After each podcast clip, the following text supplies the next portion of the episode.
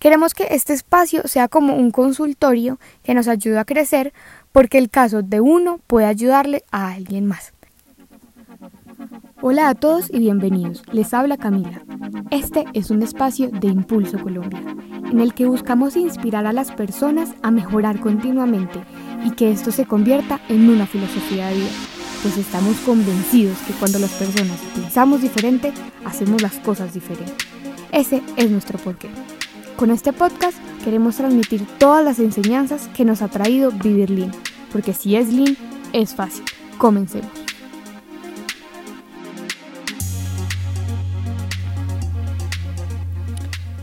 Bienvenidos a este quinto episodio de nuestro podcast Impulso Colombia.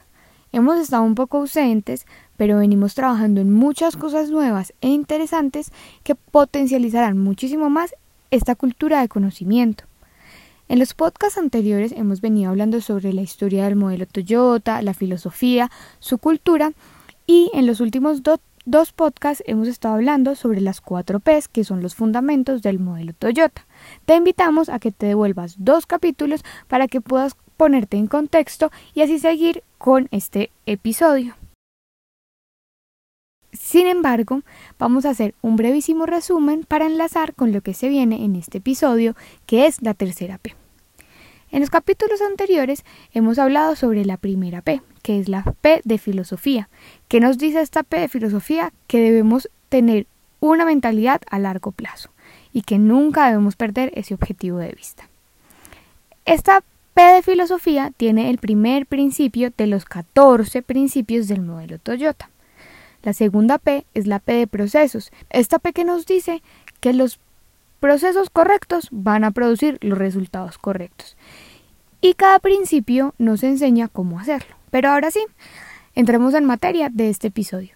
Hablaremos sobre la tercera P, que nos habla sobre las personas y asociados. ¿Y por qué es tan importante esta P? Porque busca agregar valor a la organización a través del desarrollo de las personas. Este principio tiene tres de los 14 fundamentos, así que hablaremos de cada uno. El principio número 9, es decir, el primero de esta P, es desarrollar a nuestros líderes, de manera que estas personas puedan ser un referente para la cultura organizacional. Lo más importante que tenemos dentro de una organización es su cultura. Esto es lo que hace que las cosas sean diferentes, por eso es tan importante buscar dentro de la organización cuáles son las personas con potencial y desarrollarlos desde dentro. A veces pensábamos que es muchísimo más fácil traer personas nuevas, personas de afuera, personas que posiblemente creamos que conozcan más, pero no se nos puede olvidar que, como ya dijimos, lo más importante de la organización es la cultura y las personas que están adentro ya tienen y saben la cultura. Por eso es muchísimo más fácil desarrollar esos líderes para que puedan ser un referentes de la filosofía y se vuelvan muy expertos en el desarrollo de su trabajo.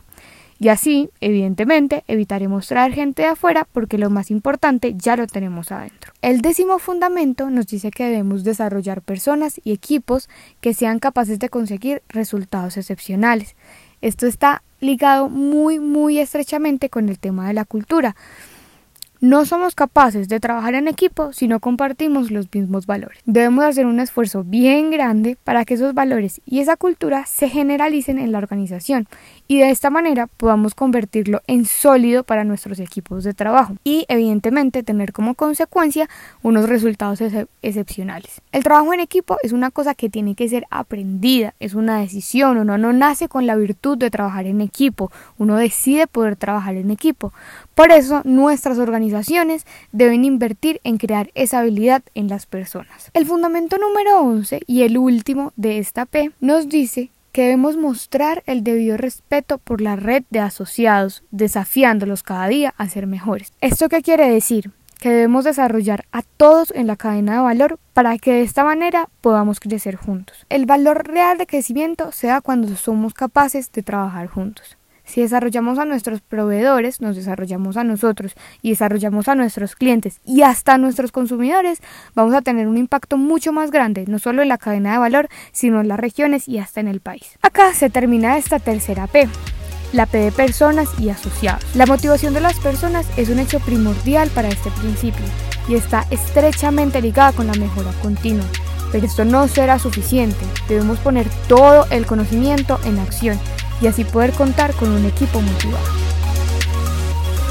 Hoy tenemos un nuevo bonus track para este podcast que ya está finalizando. Hemos creado una sección que la hemos nombrado Yokoten para poder hacer esta red de conocimiento muchísimo más grande. Tendrá la siguiente dinámica. En la descripción de este podcast encontrarás un link que te direccionará a una encuesta. Esa encuesta es anónima.